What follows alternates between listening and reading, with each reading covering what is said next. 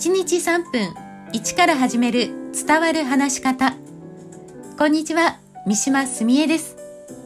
さあ前回相手の話を聞くこと傾聴と共感が信頼関係を深め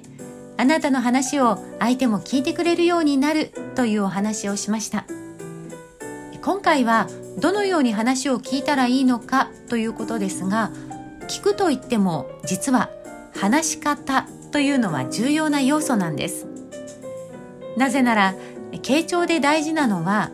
相手の気持ちや考えをこちら側が理解しようとしていることが相手に伝わる必要があるからです。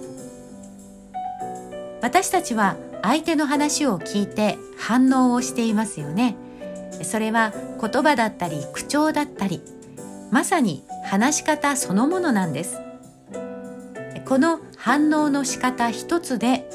相手を理解しようとしているかどうかが伝わるんですけれども、まあ、損する反応をする人も少なくありません。例えば無反応相づちが多すぎる。否定自分のことばかり話す。アドバイス論点ずらし。というのがまあ損する反応のトップに入りますかね。例えば否定これ私も昔よくやってたんです。相手の話に対して「いやいやそれは」とか「でもそれはあなたにも」というふうに、まあ、すぐに否定するような受け答えですね。もしかしてあなたもこのように言われた経験ありませんか？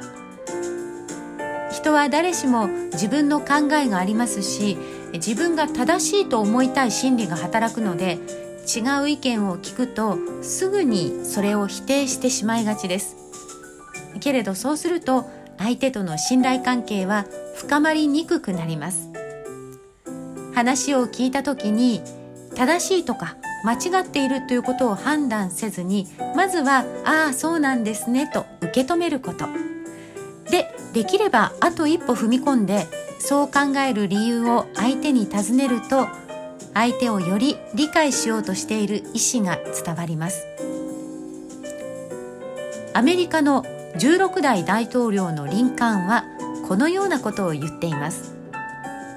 人間はたとえ相手が自分の一番関心のある目標に導いてくれる指導者であっても自分の気持ちを理解してくれないものにはついていかない。相手の気持ちや考えを理解しようとしているということを言葉なり態度なりで伝えるということはとても重要です人の話を聞いている自分の姿